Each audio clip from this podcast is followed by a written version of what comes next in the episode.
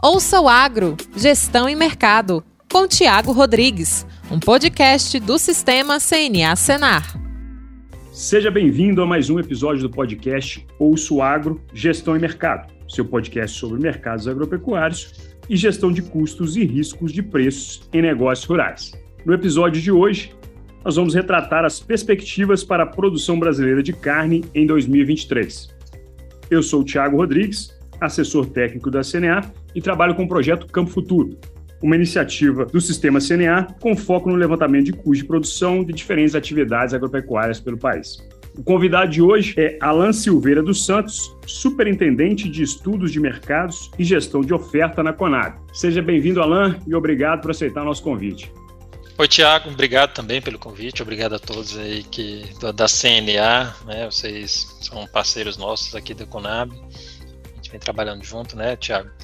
É, estou aqui à disposição, comentar um pouco do trabalho, comentar das perspectivas para o setor. Espero aí poder dialogar com vocês sobre o que esperar aí para a pecuária, né, no, nos próximos ciclos, né, esse ano e aí já para 2023 também partir do estudo que nós fizemos sobre as perspectivas para a agropecuária, divulgado aí no último dia 24 de agosto. E vocês produzem muitos dados, muitas estatísticas da pecuária, é um, um, uma parceria que eu agradeço, é importante a gente conversar com vocês, é um prazer.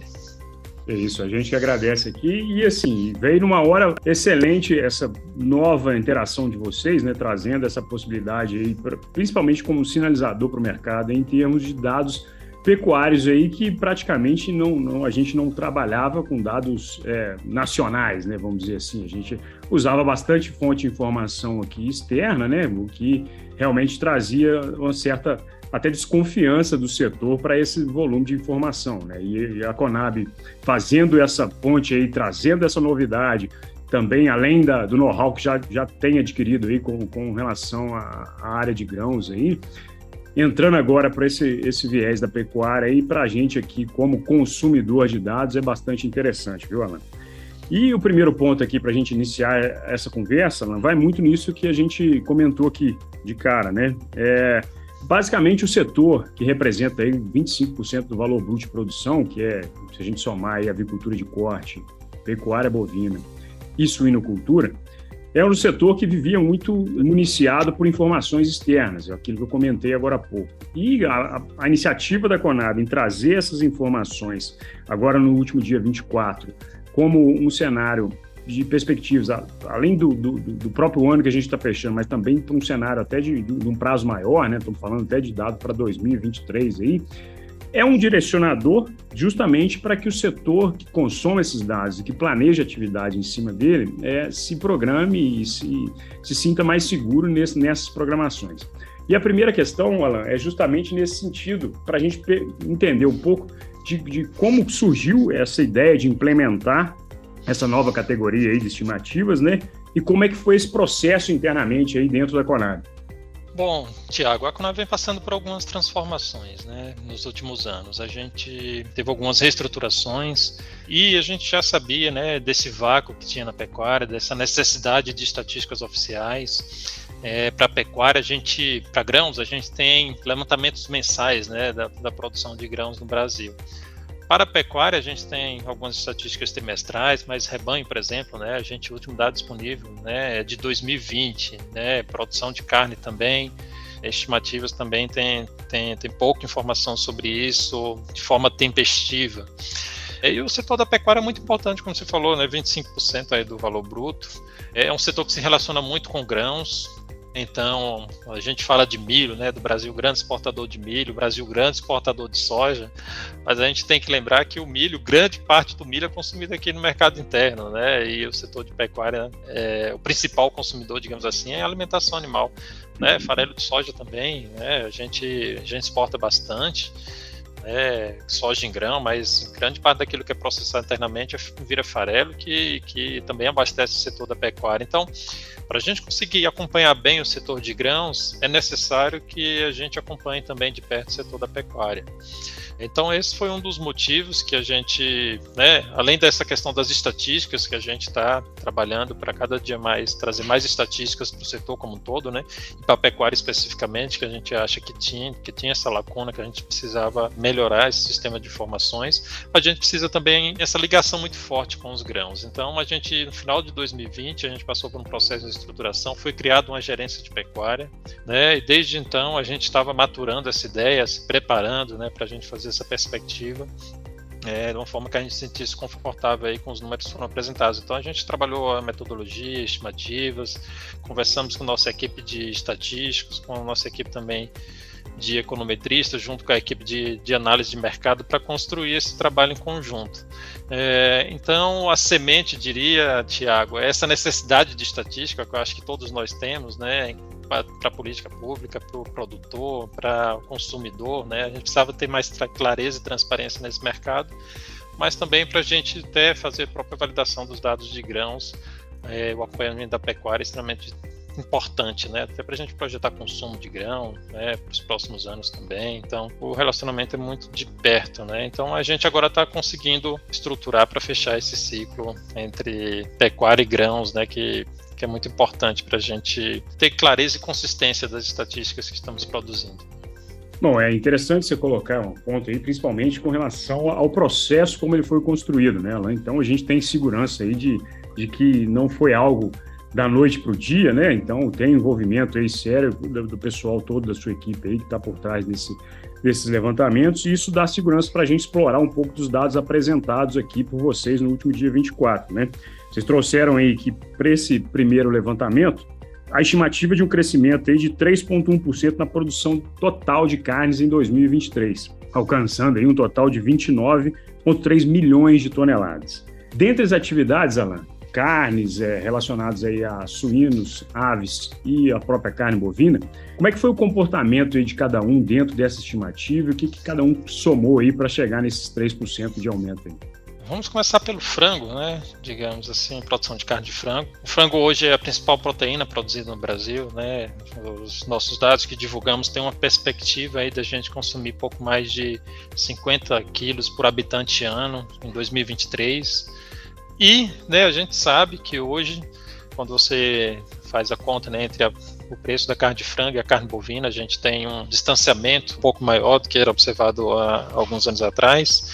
Então, isso tem possibilitado né, um, um aumento de demanda contínua da carne de frango aqui no mercado interno mas também no mercado externo a gente vem, né? A gente há muito tempo nós somos consolidados aí como maiores exportadores de carne de frango do mundo. O Brasil tem uma produção em que a gente tem uma abertura muito grande, né? A, a exportação de carne de frango é diversificada. A gente não tem hoje problemas sanitários significativos.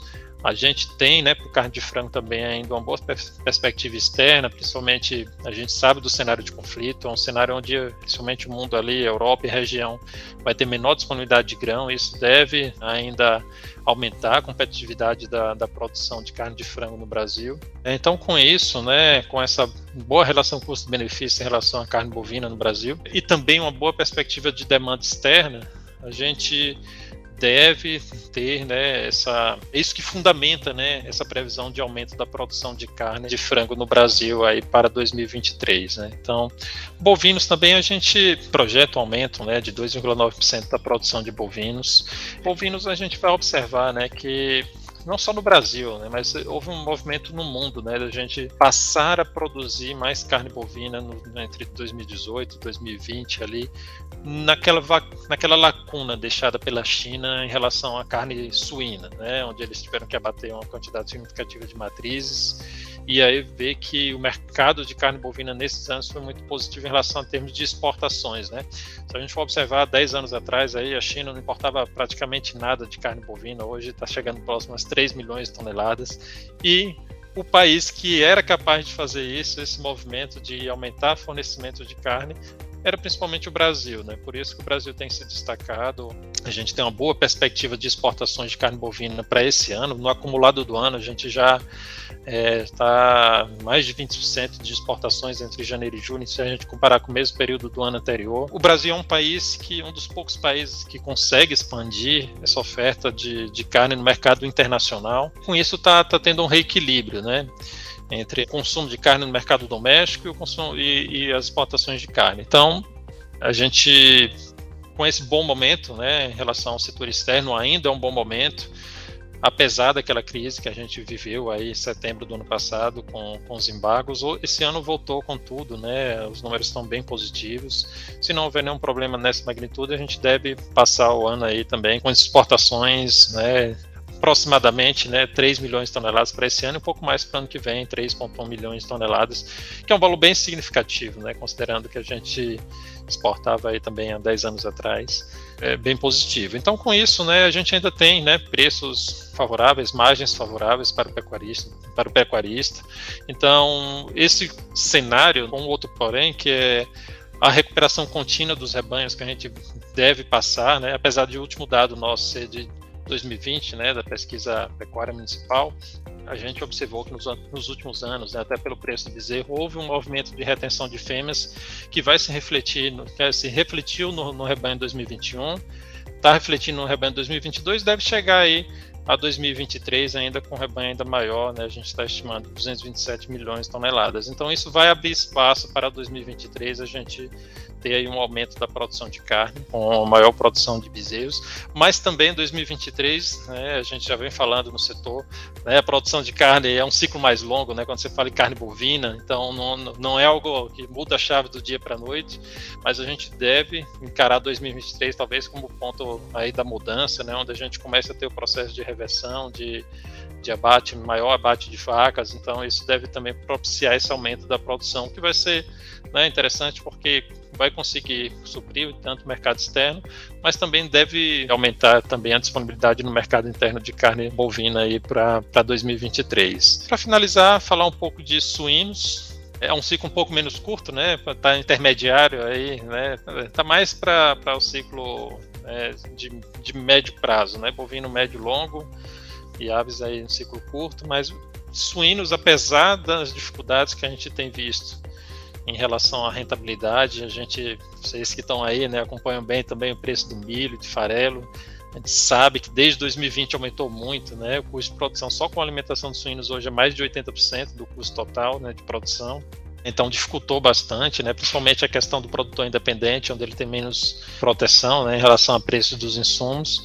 Porém, ainda existe um processo de diminuição da taxa de crescimento do rebanho. Existe um, um processo de, de abate de um peso médio de carcaça menor, né? mas o, o, a produção e o rebanho deve continuar aumentando, a produção menor do que o rebanho em função desse peso menor, né, enquanto atravessa esses custos altos de produção. Mas com essa perspectiva de boa safra de milho, pode ser que esse cenário melhore um pouco em questão de rentabilidade, por isso que a gente ainda está prevendo tanto para esse ano quanto para o ano que vem o aumento da produção de carne suína, amparado também com um aumento que vem aí relativamente pequeno no consumo de carne suína no mercado doméstico, mas um aumento que é importante, né?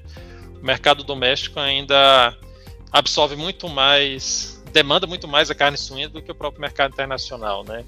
Então, esse aumento da disponibilidade interna, né, mesmo seja de, de meio a um quilo por ano aí nos últimos anos, ele deve ajudar também a ter demanda né, para essa produção maior de carne suína que está se manifestando. Além do preço também né, da carne bovina em patamares mais altos, deve colaborar para uma certa migração também para o consumo de carne suína. Então, dado esse cenário, a gente também espera um crescimento aí da produção de, de carne suína também nos próximos dois anos.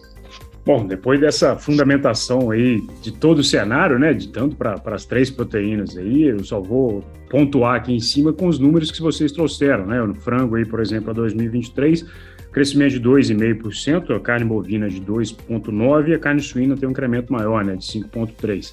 Acho que você trouxe aí uma visão boa de cada atividade, né, do que, que cada um tem sofrido de impacto atualmente.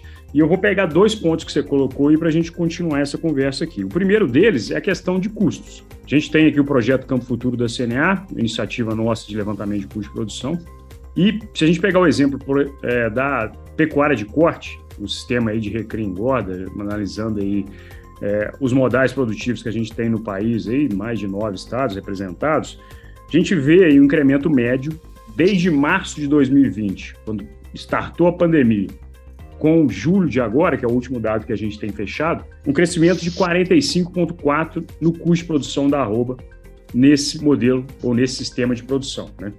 Puxado aí principalmente por dois insumos, né? o, o primeiro deles, na verdade, é, vamos colocar um terceiro aí. O primeiro, sem dúvida, foi a reposição, encareceu bastante nesse período, né? Você colocou a questão do ciclo pecuário aí. Segundo, custo com alimentação, aí destacando dois insumos dentro desse custo com alimentação, a questão do preço da ração, que avançou nesse mesmo período 57%, e o preço do sal mineral, que para esse período também, pelos dados do Campo Futuro aqui, avançou 90%, né, o preço do sal. E uma outra estimativa que vocês trouxeram agora também, nesse evento do, do último dia 24, foi é, o cenário dessas atividades em termos de margem e rentabilidade, não é, Alan? Eu queria que você explicasse um pouco o que vocês estão esperando aí para essas atividades aí ao longo do, de 2022 e o fechamento de 2023. Começando pela pecuária bovina, né? A gente teve todo esse aumento de custos, mas foi uma proteína que a gente teve um, um né? As outras, até certo ponto também, mas a proteína bovina teve um, um, um, excelente momento no cenário internacional, com aumento também nos preços internacionais de carne bovina. Então, hoje tem, um, tem uma questão que a gente fala muito, né, dessa questão de frigoríficos para mercado interno e externo, né, onde você tem uma dificuldade maior do mercado interno, mas o mercado externo ainda está bem demandante, o preço ainda, apesar desses aumentos de custo de produção, a gente teve uma elevação de preço que compensou, de certa forma, esse aumento. Então, para a pecuária bovina, dentre as três carnes, é, é, a proteína que a gente vê um cenário de rentabilidade mais positivo né, nesse momento. Principalmente teve todo o aumento do sal mineral, né, aumento da ração também, mas é, é, o uso, de uma forma geral, né, exceto o confinamento, você tem um uso menor de ração na, na, produção de pecuária bovina, então isso ajudou a controlar um pouquinho melhor os custos. Com a receita em elevação, a gente ainda vê um, um bom cenário aí para o ano que vem. Então, é, perspectivas de preço ainda tendendo a patamares ainda relativamente altos e custos também estabilizando aí para o ano que vem, a gente vê uma margem positiva para o bovino não te cortando aí, mas só não, complementando aí a questão, especificamente nessa casa pecuária aí, o desafio maior foi encontrado nesses dois últimos anos, realmente, em termos de custo. Né? Agora, com, com essas sinalizações e principalmente para as próximas safras aí de, de, de, uma produção maior de grãos aí, esse ano a gente já vivencia um cenário de custo um pouco menos, vamos dizer assim, um pouco mais atrativos do que foi os dois últimos anos, né, onde realmente a gente teve o boom da soja e o boom do milho. Só para complementar as informações que você estava trazendo aí. Não, excelente, Tiago. Vocês têm muita informação, o Projeto Campo Futuro é um projeto muito interessante, né? A gente conhece a base de dados de vocês e sabe que é um acompanhamento muito extenso né, da, do, dos custos da pecuária bovina. Mas falando um pouco de frango, né? Frango, é, as margens estão estáveis, né? Estabilizadas em patamares em relação ao custo total, uma margem próxima ao empate técnico, digamos assim. Né? Você tem aí a margem do frango próximo de 0% em 2020, também isso em 2021, e para 2022, né, com o cenário de preço de milho ainda alto, as primeiras estimativas, né? Primeiro a gente faz a estimativa de previsão de preço, base em variáveis de mercado e faz o cenário do preço de frango. E depois também a previsão de custo, né? Quando a gente coloca essas duas estimativas juntas, né? A gente vê ainda nesse ano 2022 um cenário em que no balanço do ano, né? A gente tem margens de até um pouco menores do que foi observado nos últimos dois anos. E para o ano que vem, o grande desafio é, é ver para onde vai também o, o preço do milho, né? Por enquanto a gente vê uma certa estabilidade para o ano que vem no preço do milho, pelo menos foi isso que a gente apurou né, nas previsões que a gente fez para o trabalho das perspectivas. É um cenário de médio prazo, né, que ainda pode acontecer muita coisa. A gente sabe da importância do mercado brasileiro, do mercado norte-americano. Se tudo correr bem né, no mercado de milho, a gente deve suprir a lacuna da Ucrânia, passando exportando mais de 10 milhões de toneladas em relação ao que a gente prevê para esse ano. Então, meio que compensa essa oferta, mas a gente vê uma produção dos Estados Unidos oscilando muito, né, ainda sobre o potencial em função da tempo quente, né, e da, da seca observada esse ano lá, em alguns pontos aí da, das lavouras. Então, médio prazo, a gente vê uma certa piora se a gente for considerar esse cenário de custos, mas é tem um, um limite, né, também nessa queda da margem para o frango. Já já está com margens apertadas dificilmente tem, tem uma queda significativa de preços, porque o custo vai ser um importante balizador ali na formação de preços. Pode ter um ajuste né, na produção, não é o que a gente espera, né, a gente espera ainda um cenário de continuidade, principalmente pela continuidade da demanda interna e externa mas é um cenário ainda desafiador para o produtor de frango, né? Então, realmente, eu acredito que para o ano que vem ainda é um desafio para o produtor de frango gestão dos custos, né? Na média, o cenário é de uma rentabilidade um pouco menor do que a que a gente deve fechar esse ano, Porém, né, varia muito, né? Varia muito do, do, modal de produção, varia de produtor a produtor. Então, gestão de custos vai ter que ser uma ferramenta obrigatória, né? Aí não tem para onde correr para o ano que vem aqueles que querem permanecer com certa lucratividade na atividade. Para o suíno, né, a gente vem um ano que depois de anos muito positivos, né, em questão de exportações para a China, a gente vem um ano em que eles recuperaram o plantel. Digamos que eles já estão com a produção de carne suína totalmente recuperada, né, para a demanda que eles têm interna. Estão fazendo alguns alguns ajustes, né? Eles pesaram um pouco a mão na produção.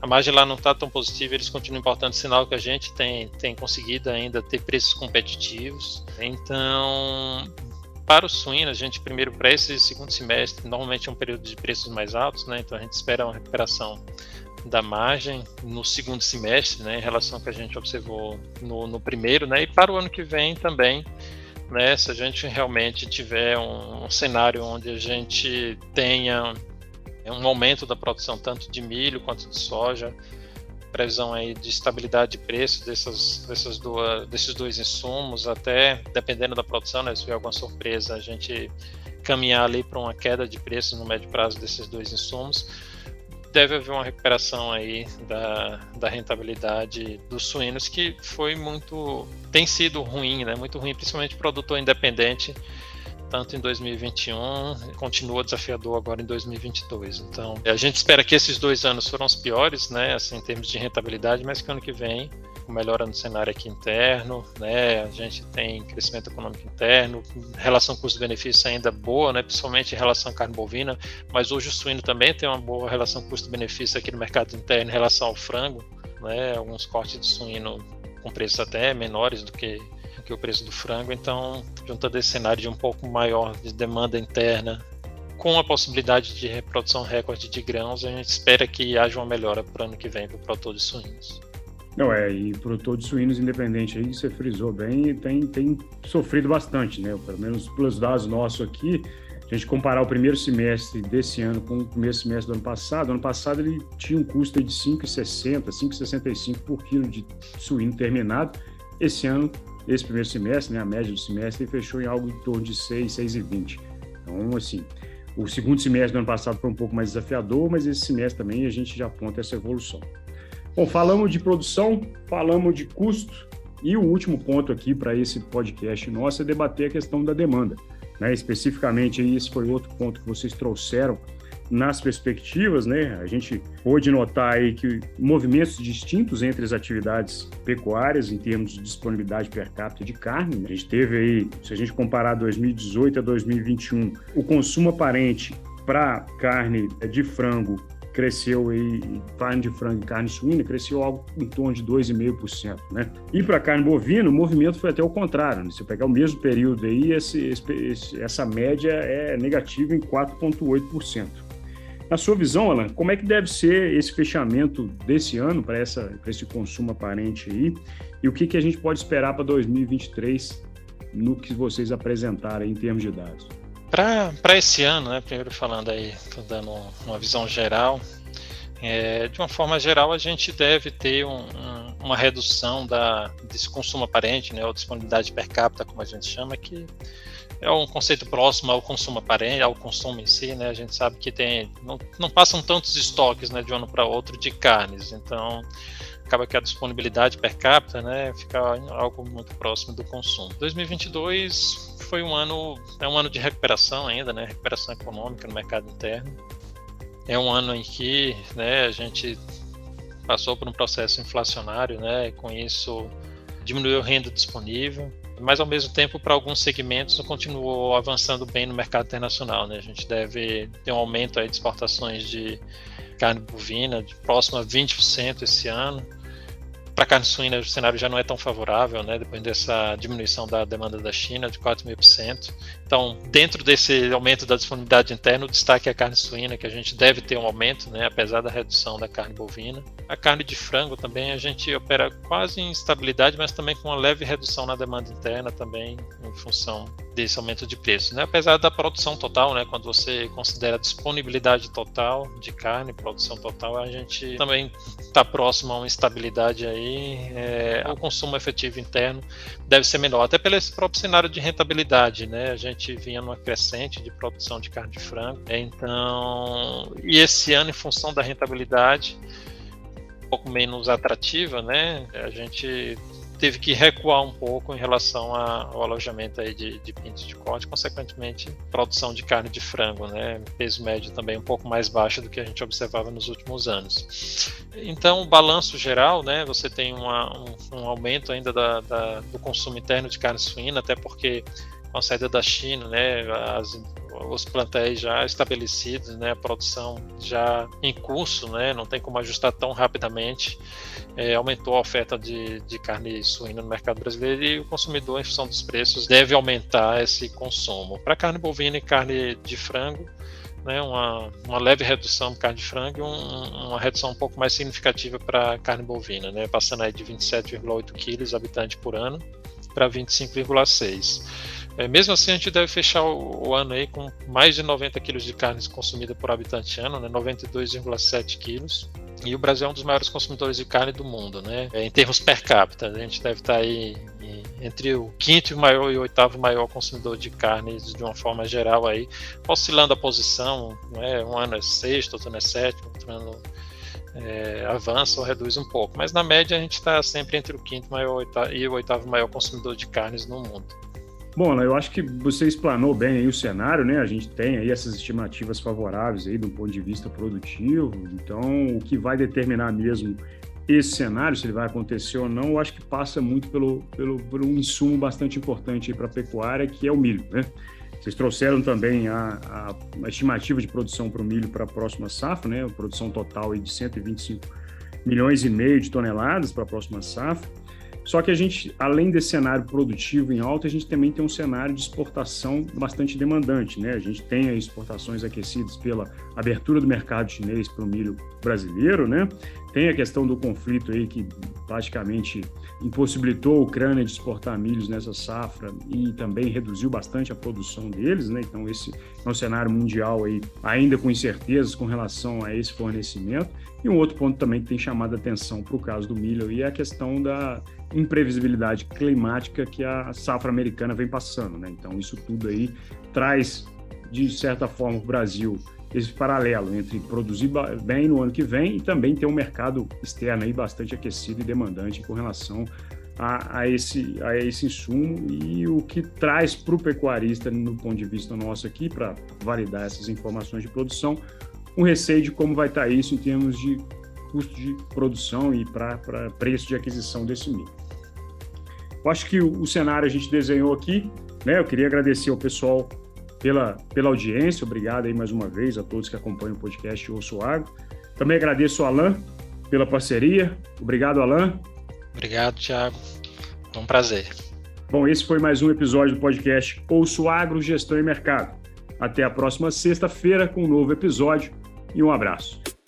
Ouça o Agro, Gestão e Mercado, com Tiago Rodrigues, um podcast do Sistema CNA Senar.